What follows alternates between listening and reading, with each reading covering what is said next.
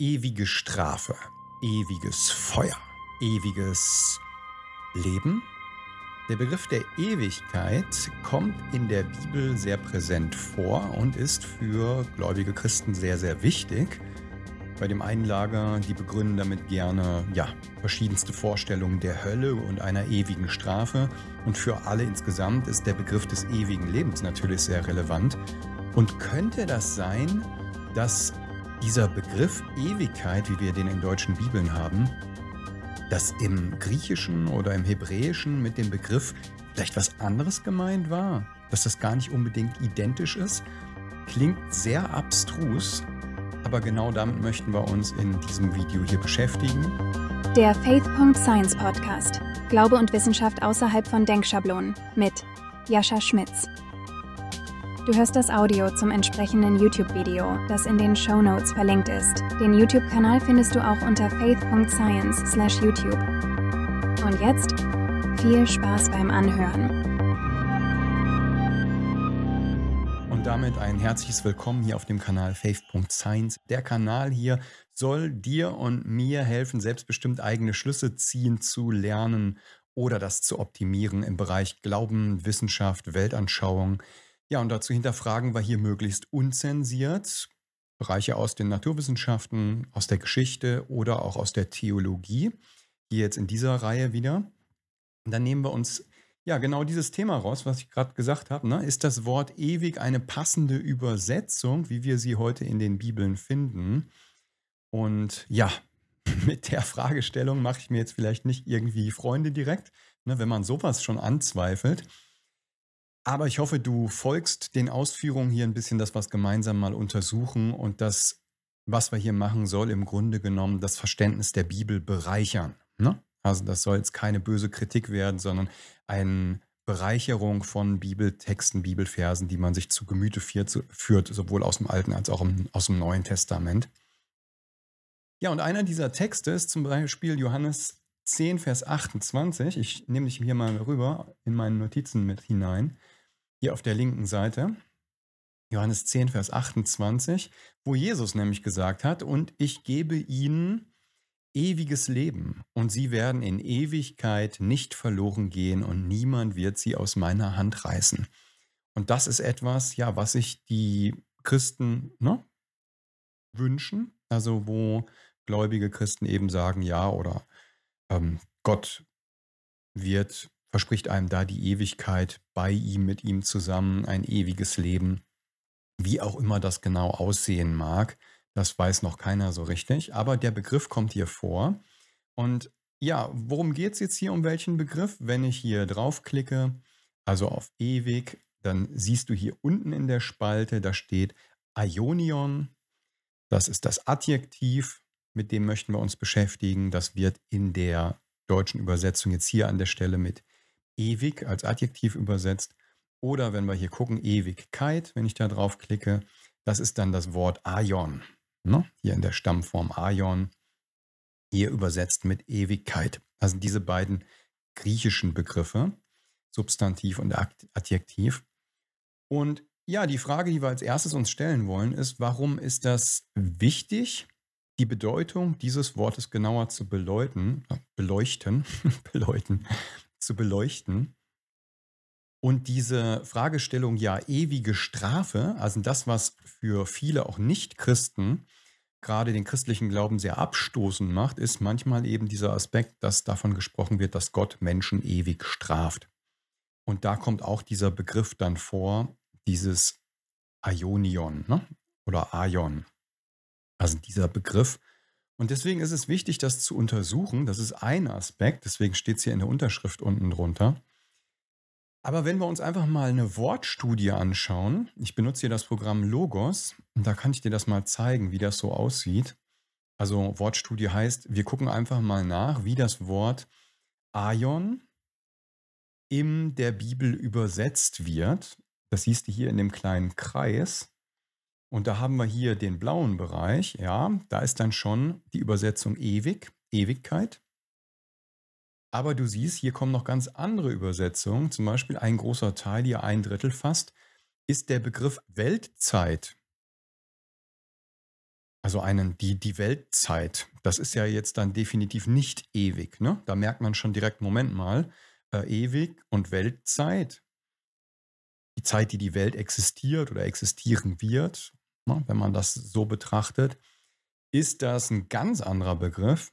Oder hier steht dann auch von Alters, Weltlauf, Welten oder dann eben von Ewigkeit zu Ewigkeiten so. Aber wir merken, okay, hier, wenn schon gut ein Drittel im Neuen Testament jetzt direkt anders angezeigt wird als Weltzeit und gar nicht als Ewigkeit, ja, wie geht denn das?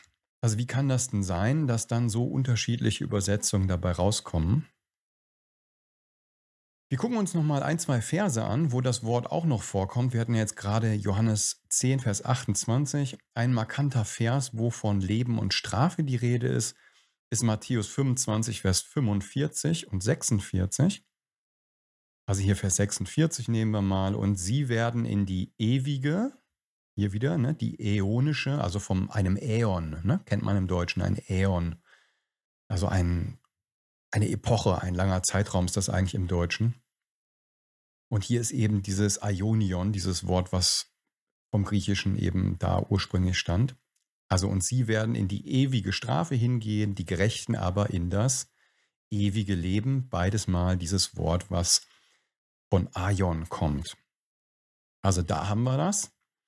Und hier ist jetzt dieser Aspekt, wo, naja, jetzt ein Theologe, der das vertritt, dann sagen kann, ja, guck mal, da hast du es doch in der Bibel, da steht was von einer ewigen Strafe. Also der Gott, den die Bibel beschreibt, ist hier doch so dieser, ja, aus der Sicht von vielen Leuten rachsüchtige Gott oder sowas, der dann Menschen ewig straft, wenn das so verstanden wird von manchen. Ne? Oder nehmen wir Judas Kapitel 1, da gibt es nur ein Kapitel, also Judas Vers 7. Da steht, wie Sodom und Gomorra und die umliegenden Städte, die in gleicher Weise wie diese die Unzucht bis zum Äußersten trieben und anderem Fleisch nachgingen, nun als warnendes Beispiel dastehen, indem sie die Strafe, kommt eines, ewigen Feuers zu erleiden haben. Also hier auch wieder eines äonischen, ne? Aion, Aionios, so eines Feuers haben die zu erleiden. Ewiges Feuer kommt in der Bibel vor oder noch schlimmer, Offenbarung 14, Vers 11, und der Rauch ihrer Qual steigt auf von Ewigkeit zu Ewigkeit, also von einem Aion zum anderen Aion. Da kommen diese Begriffe vor. Ja, und da merkt man schon, ist also relevant, sich damit mal zu beschäftigen, was es mit dem Begriff auf sich hat. Und das wollen wir jetzt machen anhand von fünf Schritten. Also wir wollen einfach mal schauen, wie diese Wörter, Aion, Aionias, das Adjektiv oder auch das hebräische Wort, da kommen wir gleich zu, wie die in der Antike verwendet wurden.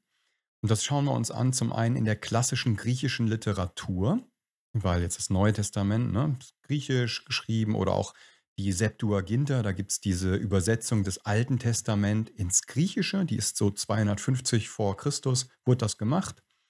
Also da haben wir halt auch ein relevantes Stück Literatur, was wir mit anderen klassischen Autoren der Antike, der Griechischen vergleichen können, um einfach mal zu gucken, wie haben denn so Leute wie Platon oder Aristoteles, wie haben denn diese Leute, diese Schriftsteller, diese Philosophen das Wort Aion genutzt? War das bei denen ewig oder hatte das eine andere Bedeutung?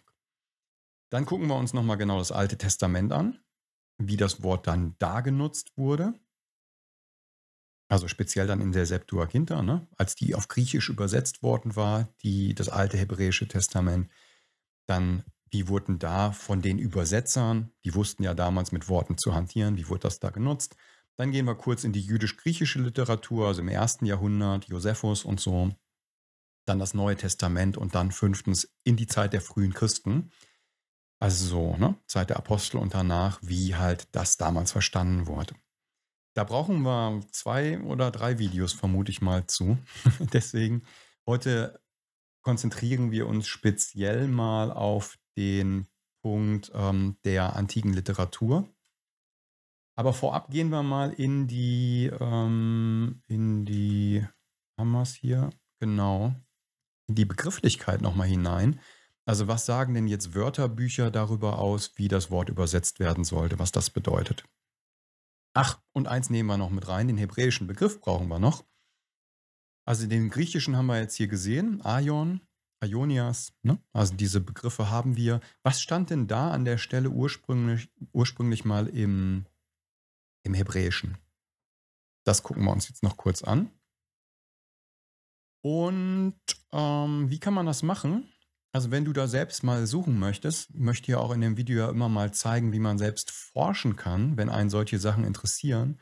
Und selbst wenn man die Sprachen gar nicht spricht, ne?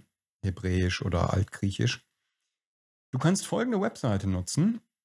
Die öffne ich hier mal. Ziehe das nochmal kurz zurecht.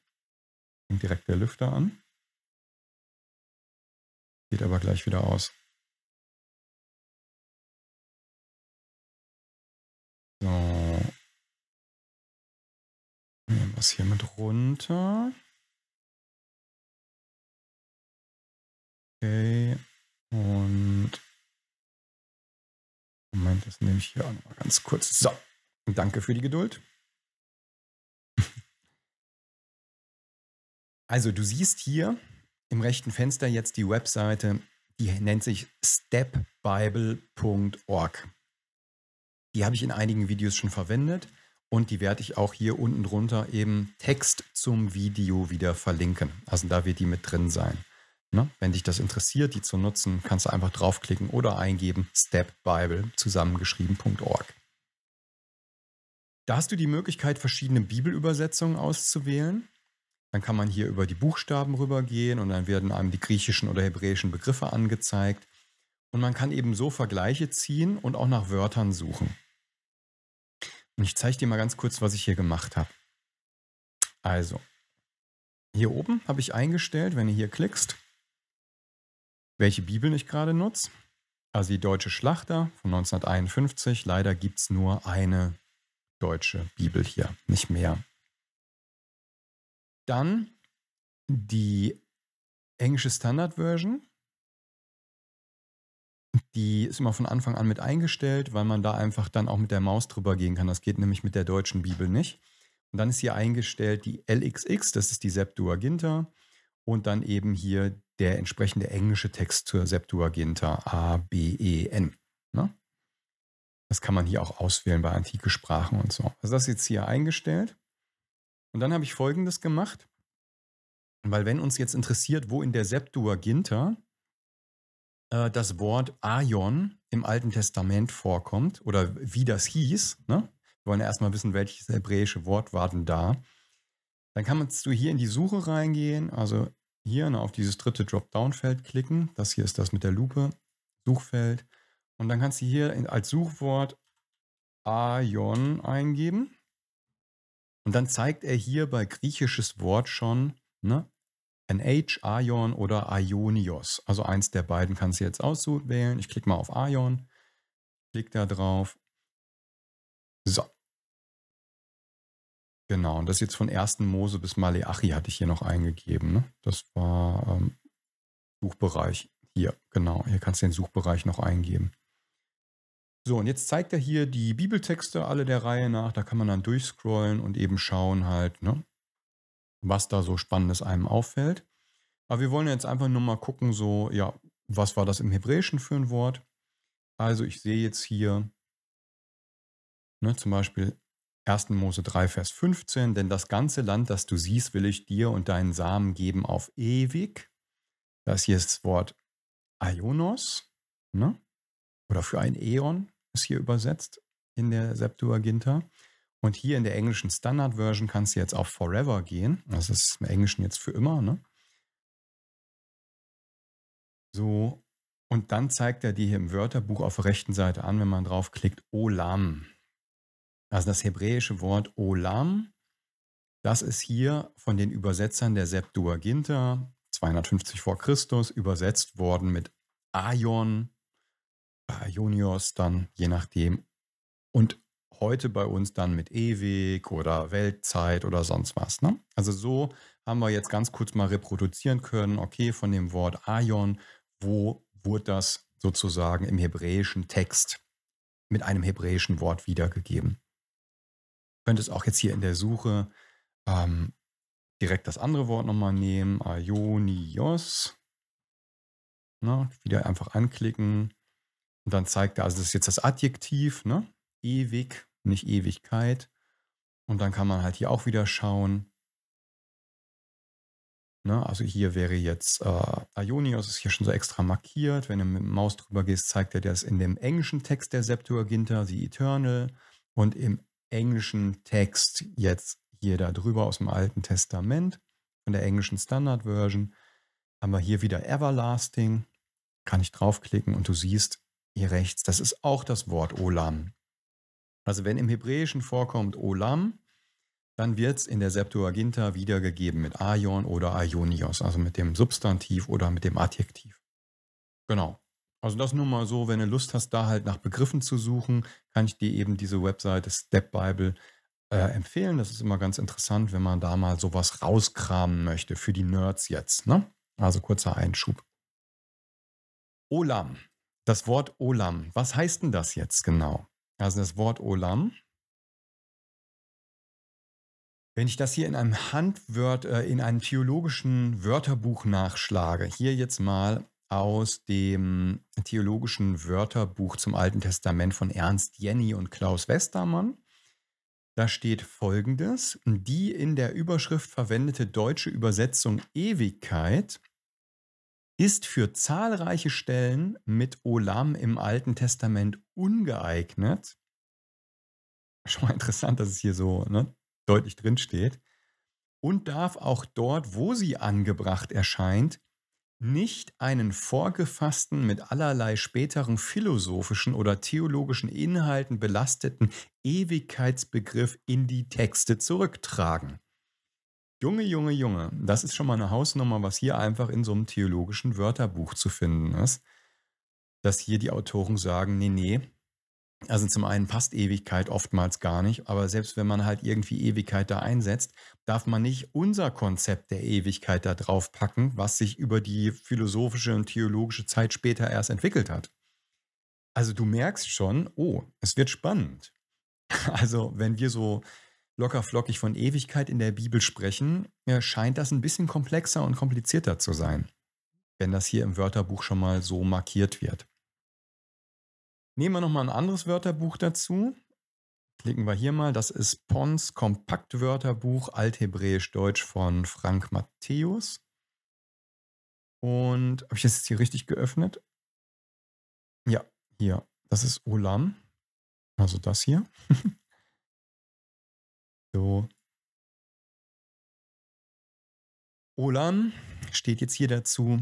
Die Zeit vom Beginn bis zum Ende der Welt das ist eine Übersetzung. Weltzeit ist eine Übersetzung. Lange Zeit, alle Zeit, alle gewesene Zeit, Vergangenheit, Vorzeit, alle kommende Zeit, Zukunft. Naja, und dann steht hier noch dieser Satz, meist wird dieses Wort mit Ewigkeit übersetzt. Genau genommen passt dies nicht, denn die Ewigkeit zeichnet sich gerade durch Zeitlosigkeit aus. Also auch hier wieder interessant zum einen, dass diese Worte, die hier stehen, naja, dass das Wort Olam, das Hebräische, eine Bedeutungsvielfalt hat. Und schon wieder so eine Kritik an dem Wort Ewigkeit hier mit drin ist. Jetzt im hebräischen Text. Spannend, ne? Okay. Mm, ja,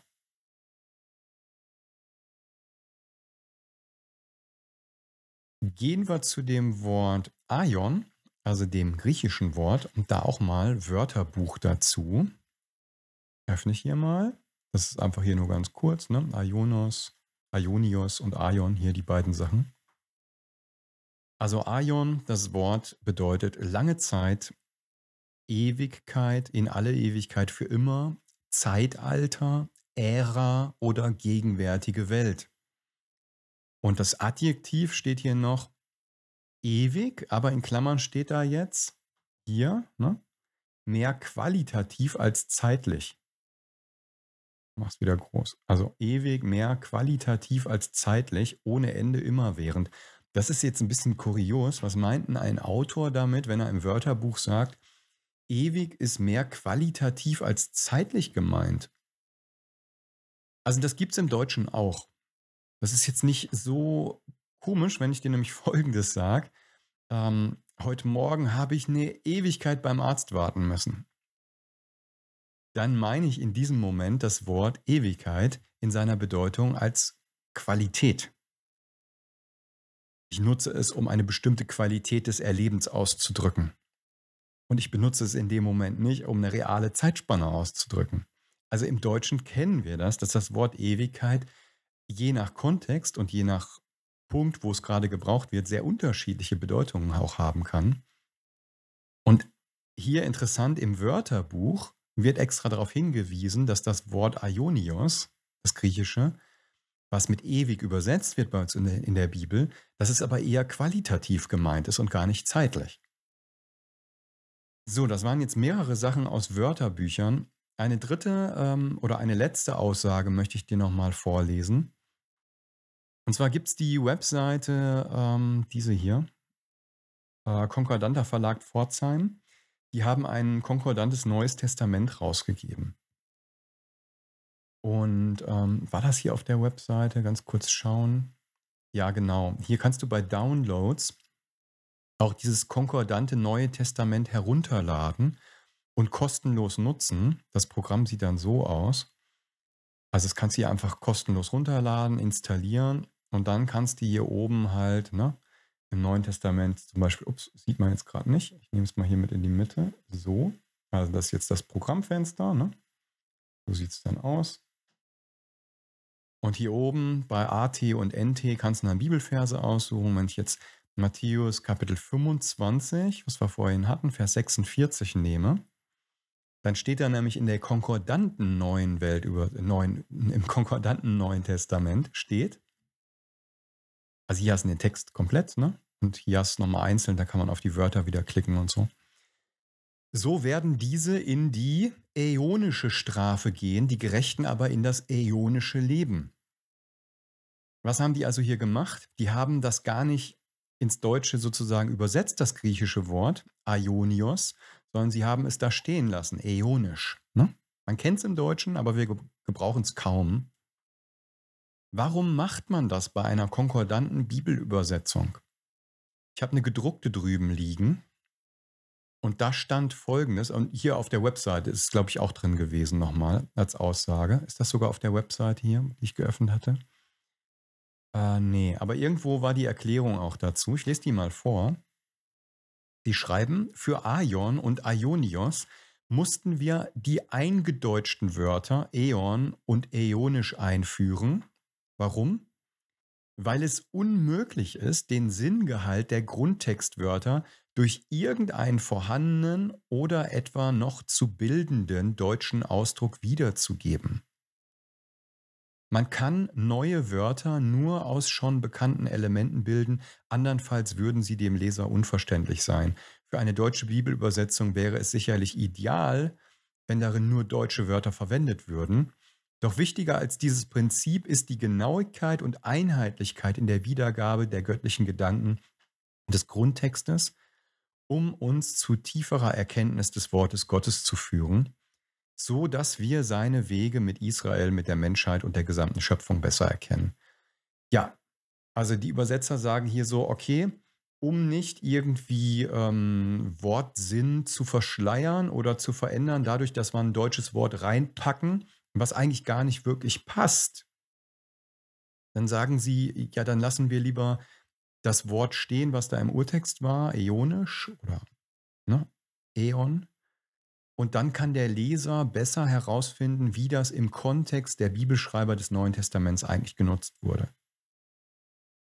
Ja, also deswegen kann ich auch nur mal so den Tipp geben, wenn du Lust hast, ähm, schnapp dir mal so eine konkordante Bibel, also ein konkordantes Neues Testament und lest darin mal das Neue Testament, weil ja, manche Texte dann bringen einen zum Nachdenken, sag ich mal so. Wenn dann plötzlich nicht mehr von Ewigkeit überall steht, sondern einheitlich, also nicht wie wir es gesehen haben, mal steht Ewigkeit, mal steht Weltzeit, mal steht Welt, ne, so wie der Übersetzer es gerade für richtig hielt, sondern anstatt dass der Übersetzer dir das Denken abnimmt, steht plötzlich überall Äon, äonisch und so weiter und du musst selbst schlussfolgern, was ist denn da jetzt gemeint? Also kann sehr interessant sein. Genau.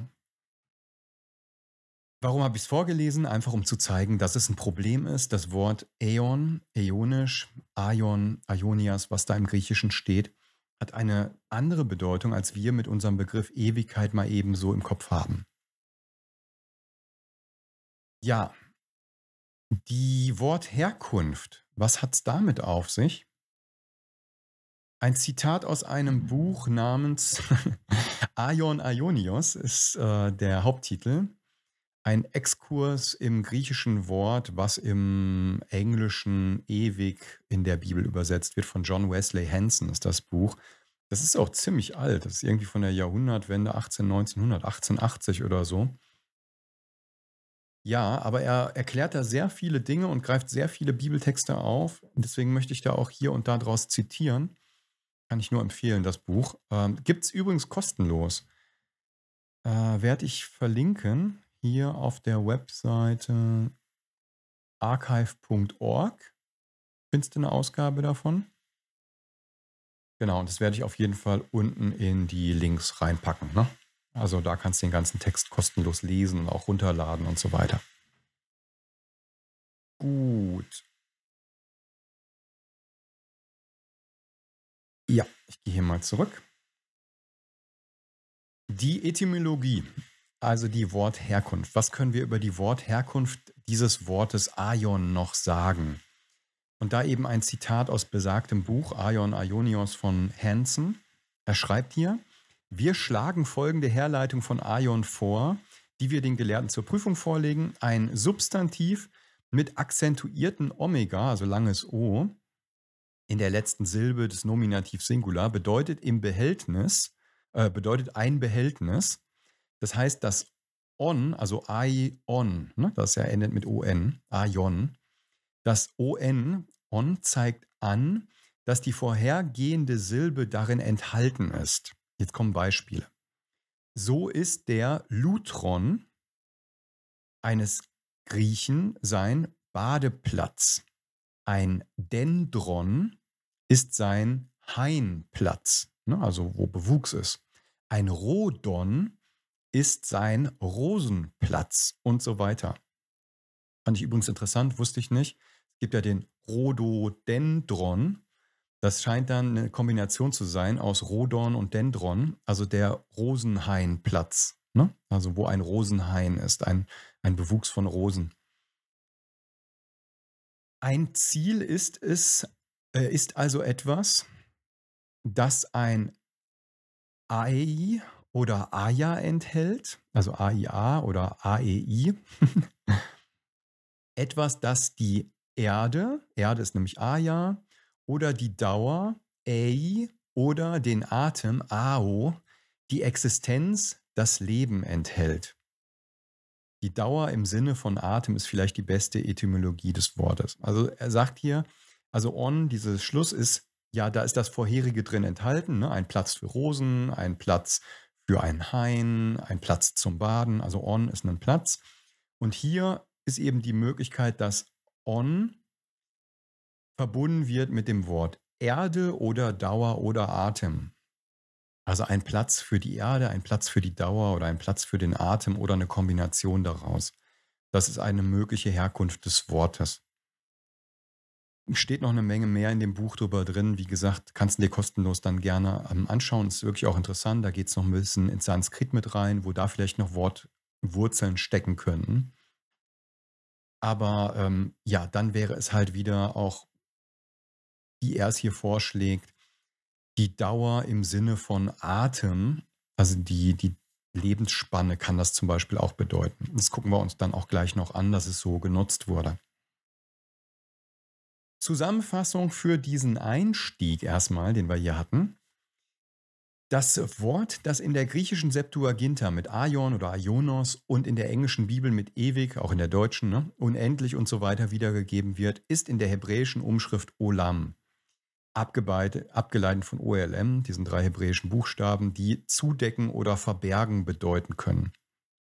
Wörtlich bedeutet es verborgen, unbekannt und wenn es auf die Zeit angewandt wird, bedeutet es unbestimmte Dauer, ob in der Vergangenheit oder in der Zukunft. So heißt es, dass die Hügel seit Olam bestehen. Da der Hebräer wusste, dass sie mit der Erschaffung der Welt einen Anfang hatten und mit ihrer Zerstörung enden würden, wollte er natürlich nicht sagen, dass die Hügel buchstäblich ewig sind, wenn er sie als olamisch bezeichnete. Da er wusste, dass sie einen Anfang hatten, wusste er auch, dass sie ein Ende haben würden. Aber da die Dauer ihrer Existenz unbekannt war, sagte er, sie seien Olam. Was im Hebräischen, ne? Das Wort wird in einem Text, Habakkuk 3, Vers 6, sowohl in einem begrenzten als auch in einem unbegrenzten Sinn verwendet und es bedeutet in einem Fall in Jona 2, Vers 7 nur drei Tage und drei Nächte. Ganz interessant. Jona 2, Vers 7. Da schreibt Jona, zu den Gründen der Berge sank ich hinunter, die Erde war auf ewig hinter mir verriegelt. Also als er von dem Fischer verschluckt worden ist, ne, in dieser Begebenheit hier. Er sagt hier, die Erde war auf ewig hinter mir verriegelt. Die Erde war, ne, hier e, auf ewig ist Olam. Äh, Tatsache war aber, es waren jetzt drei Tage in dem Bericht. Ne? Also da merkt man wieder die Bedeutungsvielfalt von Olam. Das ist qualitativ. Ne? Ich habe eine Ewigkeit beim Arzt gewartet. So. In der zukünftigen Zeit sollte also, sollten also einige Dinge bis zum Olam bestehen, zum Beispiel der Bund, das Gesetz, die mosaische Wirtschaft, das levitische Priestertum und so weiter, obwohl man annahm, dass sie bei der Ankunft des Messias aufhören würden. Ja, das so die Zusammenfassung erstmal. Da haben wir einen kleinen Einstieg in die Begrifflichkeiten jetzt mal gesammelt. Wir sind natürlich noch nicht jetzt dabei angekommen, was die Bedeutungsveränderung dadurch im Neuen Testament ist. Da arbeiten wir uns weiter vor. Was wir uns jetzt aber noch angucken wollen, hm, wie angekündigt. Das ist so ein bisschen hier diese Sache. Also Aion in der griechischen Literatur der damaligen Zeit. Ja, er schreibt hier, es ist eine entscheidende Frage, wie wurden das Wort in der griechischen Literatur verwendet, mit der die 70 Übersetzer der Septuaginta vertraut waren? Das heißt in den griechischen Klassikern, wie wurde das da verwendet? Es liegt auf der Hand, dass Aion für das Alte Testament genau das bedeuten muss, was Olam bedeutet. Und auch das, was Aion in den griechischen Klassikern bedeutet. Unbestimmte Dauer ist der Sinn von Olam und es ist völlig klar, dass Aion die gleiche Bedeutung haben muss. Wenn wir das Wort in den Klassikern untersuchen, stellen wir fest, dass es im Allgemeinen in einem Sinn verwendet wurde, bei dem ewige Dauer absolut ausgeschlossen ist gucken wir jetzt gleich. Aber nochmal, um das ganz kurz hier zusammenzufassen, was er jetzt meinte, ähm, dass, ja, er sagt, die Übersetzer der Septuaginta, also stell dir vor, da sind 70 Übersetzer im Jahr 250 vor Christus, ja, die kommen da zusammen und haben jetzt das Alte Testament da. Also die haben die hebräischen Schriften, die heiligen Schriften der damaligen Zeit auf Hebräisch. Und die haben jetzt das Projekt, das alles ins Griechische zu übersetzen. Und dann gucken die natürlich, okay, dieses Wort Olam im Hebräischen, was da in der Bibel vorkommt, was für eine Bedeutung hat das? Und welches Wort nehmen wir denn jetzt sozusagen stellvertretend dafür im Griechischen? Was passt? Also wenn ich das Wort Pferd lesen würde, wäre es wahrscheinlich nicht so schlau, jetzt das griechische Wort Pony einzusetzen, ne? sondern dann nimmt man auch entsprechend das griechische Wort für Pferd was man da hat. Also man nimmt das, was am besten passt, am besten was eins zu eins passt. Und da mussten sich die Jungs, die Übersetzer natürlich Gedanken machen, welches Wort nehmen wir. Und die haben sich ja, das haben wir gesehen, für das Wort Aion entschieden. Und jetzt können wir gucken, okay, wenn die das Wort Aion ausgesucht haben, die haben ja gesagt, okay, Aion repräsentiert am besten das, was in der Bibel mit Olam bezeichnet wird dann können wir jetzt hingehen und können mal schauen, das Wort Aion, wie wurde das denn in den anderen Büchern der damaligen Zeit verwendet? Also wie wurden das von anderen griechischen Leuten verwendet, Schriftstellern und so? Weil wenn wir wissen, wie die das verwendet haben, dann haben wir ein Konzept. Also warum es da eingesetzt wurde. Ne? Ob es eben unsere heutige Ewigkeit ist oder wie hier gerade von Hansen behauptet ist, dass es gar nichts mit Ewigkeit so richtig zu tun hat, sondern mit unbestimmter Dauer einfach. Ja, das gucken wir uns jetzt mal an. Und zwar gehen wir als erstes auf äh, Homer. Das ist ein bisschen länger her. Das ist dann das Jahr 1000 vor Christus gewesen. Ähm, die Sachen findest du auch auf dieser Webseite hier, perseus.tufts.edu. Also da kann man in alten Texten suchen, sowohl in dem englischen Text als auch hier auf der linken Seite. Kannst du das Griechische einblenden lassen. Hm. Genau, und dann kann man halt hier sozusagen bei den Verszeilen nach den entsprechenden Wörtern auch suchen. Ist ein bisschen Arbeit, aber man findet es, wenn man sich die Zeit nimmt. Was schreibt Homer hier?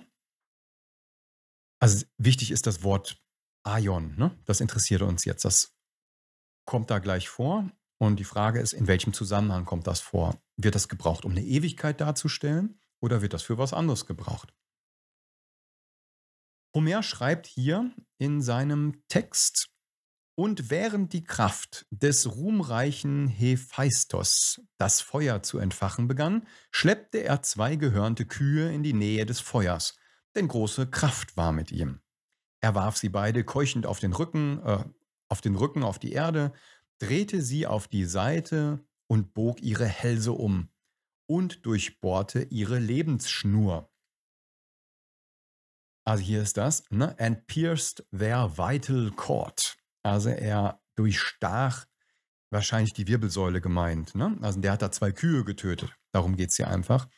Interessant ist, dass das griechische Wort, was hier bei Vital Cord steht, da ist das Wort Aion. Also der hat nicht die Ewigkeit der Kühe durchbohrt, sondern er hat da halt ihre Wirbelsäule durchtrennt oder ihr Leben beendet. Ne? Und tatsächlich wird da halt ne, Lebensschnur Aion, wird das Wort Aion hier im Griechischen genutzt. Hat sowas von gar nichts mit Ewigkeit zu tun. Ne? Wir machen mal einen Sprung so, äh, ja, 550 Jahre in unsere Richtung und kommen zu einem Mann, den kennen wir, und zwar Hippokrates. Er schreibt in, dem, in seinem Werk Perisarkon, das menschliche Aion ist so, eindeut ist so eindeutig nur eine siebentägige Angelegenheit, dass es stirbt, wenn es nur sieben Tage auf Essen und Trinken verzichtet. Also der hat sich ja viel mit Medizin beschäftigt und so. Und er bezieht hier Aion eindeutig ja auf das Leben eines Menschen. Er sagt hier ja irgendwie, das menschliche Aion ist eine siebentägige Angelegenheit. Das heißt, wenn du mal sieben Tage nichts isst oder trinkst, bist du tot. Also hier Aion auch wieder gar nichts mit Ewigkeit, sondern mit Leben tatsächlich an diesem Punkt hier in Verbindung gebracht. Gehen wir wieder ein paar Jahre weiter und kommen zu Platon im Jahr 429 vor Christus. Zitat aus dem Buch von Hansen. Platon verwendet an einer einzigen Stelle viermal Aion, dreimal Aionios und einmal Diaionios. Im Gegensatz zu Diidios, und zwar äh, Adio, ne, Aidios, so im Gegensatz zu Aidios, was ewig bedeutet. Also es gibt nämlich noch ein anderes Wort im Griechischen, Aidios, und da schreibt er hier, die Götter nennt er Aidios. Die nennt Platon ewig. Aber die Seele und die körperliche Natur sind Aionios, der Zeit zugehörig. Und alle diese sind Teil der Zeit. Zitat von Platon. Das Adjektiv Aionios findet sich bei keinem der oberen vorherigen zitierten Autoren, außer bei Platon. Goodwin glaubt, dass Platon es geprägt hat, denn selbst Sokrates, der Lehrer Platons, verwendet es nicht. In Bezug auf bestimmte Seelen im Hades schreibt er sie als im ionischen Zustand berauscht. Also schreibt Platon über Seelen im Hades, die wären in einem ionischen Zustand. Dass er das Wort aber nicht im Sinne von endlos verwendet, geht aus dem Werk Phaedon hervor, wo er sagt, Zitat, es ist eine sehr alte Meinung, dass die Seelen, die diese Welt verlassen, in die höllischen Regionen zurückkehren und danach wieder in dieser Welt leben. Nachdem der ionische Zustand vorbei ist, kehren sie auf die Erde zurück, was beweist, dass das Wort bei ihm nicht im Sinne von endlos verwendet wurde. Ne? Also er sagt hier, Seelen gehen in einen ionischen Zustand im Hades, aber die kommen ja auch daraus wieder zurück und kehren wieder in diese Welt hier zurück. Ne? So, das war so seine Vorstellung gewesen. Und uns interessiert jetzt der Gebrauch ionisch. Und da sehen wir hier, naja, das ist eine unbestimmte Dauer, wo die Seelen aus Platons Sicht da irgendwie im Hades sind. Aber es ist nicht ewig. Sie kommen wieder raus. Viele glaubten, Platon lehre die Ewigkeit der Qualen der Bösen, aber wenn er etwas klar lehrt, dann, dass die verschiedenen Wandlungsphasen aller Seelen schließlich zu ihrer Läuterung führen werden. Er lehrt ganz klar, dass die Bestrafung mit dem Vorteil der Bestraften enden wird. Viele glaubten, Platon lehre die Ewigkeit der Qualen. Ach ne, Quark, da war ich. Entschuldigung. Platon wendet das Wort auf die himmlischen Sphären an und meint damit einen Zyklus oder Äon, in dem einige Seelen bestraft werden. Olympiodorus bemerkt treffend, die Bestrafung kann nicht ewig sein. Ein unendlicher Schmerz kann nichts Gutes bewirken, denn er ist nutzlos. Gott und die Natur tun nichts umsonst. Also Platon, Schriften von ihm, wenn man danach eben schaut, gebraucht er ionisch nicht für ewig, sondern für langer Zeitraum. Aristoteles 384 vor Christus, mal wieder hier zeigen, das wäre dann hier, ne? Aristoteles Metaphysik Werk 14 ist das. Stimmt das? Werk 14, glaub schon. Ja, Buch 14. Zitat hier nochmal draus, was Aristoteles äh, von ihm hier gesagt wird. Also jetzt aus dem, Hansen schreibt hier über Aristoteles, aber das ist das Werk. Ne? Hier ist das drin zu finden. Äh, wenn man danach sucht. Hm, bin da jetzt, glaube ich, gar nicht auf der richtigen Seite dafür. Oder? Nee. Genau, aber hier ist es auf jeden Fall in dem Werk der Metaphysik Band 14. Also Aristoteles spricht von der Existenz oder Dauer, dem Aion der Erde, von einem unbegrenzten Aionos und von einem ewigen Aidion, Aion, das zu Gott gehört. Also er teilt hier auf, ne? Die Dauer der Erde, Aion. Und dann gibt es hier eben diesen Begriff für Gott, einem Aidion Aion. Also da wird es gemischt. Da steht jetzt nicht nur Aion, sondern kommt noch dieses sozusagen ein ewiges Äon. Es gibt ein Äon für die Erde und es gibt ein ewiges Äon für Götter oder was zu Gott gehört. Das ist eben bei Aristoteles zu finden. Die Tatsache, dass Aristoteles es für nötig hielt, Aidios hinzuzufügen, um Gott die Ewigkeit zuzuschreiben, zeigt, dass er im Wort Aion keinen Beleg für Ewigkeit sah und verwirft die Idee, dass er das Wort für endlose Dauer hielt. Also Aion alleine hat dem Aristoteles nicht gereicht, um zu sagen, das ist ein ewiger Zeitraum, den ein Gott zum Beispiel lebt. Also es ist nicht ewig für ihn gewesen, ne? sondern einfach wieder eine lange Dauer. Deswegen diese Ergänzung mit einem anderen Wort, wenn es dann wirklich um Ewigkeit geht. Ja, das dazu. Wir kommen jetzt zu einem Resümee und dann soll es das erstmal gewesen sein mit diesem ersten Teil der Reihe, weil ich glaube, das waren genug ähm, nerdige Informationen, um mal zusammenzutragen, was wir aus der antiken griechischen Welt über diesen Begriff kennen oder kennengelernt haben, der in deiner und meiner Bibel immer mit Ewigkeit übersetzt wird. Also nicht immer, aber oft mit Ewigkeit übersetzt wird. Das Resümee ist nämlich bis hier erstmal folgendes. Diese Zitate zeigen unwiderlegbar, dass Aion in den Klassikern niemals Ewigkeit bedeutet. Es sei denn, ein qualifizierendes Wort oder ein damit verbundenes Thema verleihen ihnen einen zusätzlichen Wert. Also alleine Aion nicht ewig. Wenn, kommt irgendeine Ergänzung dazu. Es hat also den Anschein, dass die klassischen griechischen Schriftsteller mehr als sechs Jahrhunderte vor der Abfassung der Septuaginta das Substantiv Aion und das zugehörige Adjektiv verwendet haben, jedoch nicht ein einziges Mal im Sinne von endloser Dauer. Als also die 70 Übersetzer die hebräischen Schriften ins Griechische übersetzten, welche Bedeutung müssen sie diesen Wörtern gegeben haben? So wie das hebräische Wort für Pferd durch ein griechisches Wort für Pferd wiedergegeben wurde, oder so wie jedes hebräische Wort durch ein griechisches Wort ersetzt wurde, das genau dasselbe bezeichnet, so wurden die hebräischen Begriffe für Dauer zu griechischen Begriffen, die eine ähnliche Dauer ausdrückten. Die Übersetzer übersetzten Olam durchgängig mit Aion, wobei beide Begriffe eine unbestimmte, aber nicht ewige Dauer bezeichnen. Also hier haben wir anhand der griechischen Jungs, die damals halt ihre Werke geschrieben haben, relativ deutlich ja, den Hinweis darauf, dass Aion in der griechischen Literatur, wie hier gesagt wurde, eine unbestimmte Dauer bedeutet, aber niemals eine ewige Dauer. Also wenn das mit Ewigkeit in deutschen oder englischen Bibeln übersetzt ist, hatten wir anfangs im Wörterbuch auch, ist das eigentlich nicht besonders passend. Die Wörterbücher geben es zu.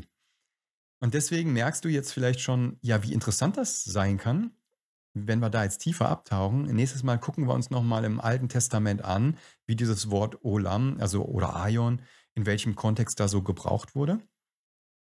Und dann springen wir natürlich ins Neue Testament auch hinein, um mal zu sehen, ja, wie sind denn dann Bibelverse zu verstehen? Was verändert das denn vielleicht bei Texten, die man immer so mit Ewigkeit im Hinterkopf hatte? Was wird denn dann daraus? Und ja, verschwindet das dann mit ewigem Leben deswegen? Ähm, also, oder gibt es da noch andere Sagen? Also, es tun sich da natürlich einige Fragen auf. Äh, keine Angst. ich sage schon mal vorab, da gibt es dann andere äh, griechische Wörter auch, die auf eine Unbegrenztheit hindeuten, ne, dass man da jetzt keine Angst haben muss. Aber wegen der Strafe zum Beispiel wird es interessant, bleibt das noch erhalten oder verschwindet das? Was lehrt uns da der Begriff dieses Wortes Aion noch im Neuen Testament? Gucken wir uns dann an. Für heute soll es das gewesen sein. Ich äh, freue mich immer über Kommentare. Also wenn du drunter schreiben möchtest, dann erstmal ein riesengroßes Dankeschön, dann mach das gerne. Freue ich mich auf jeden Fall von dir zu lesen. Ähm, und ja, ich schaffe es nicht immer auf alles zu antworten. Da ein dickes Sorry.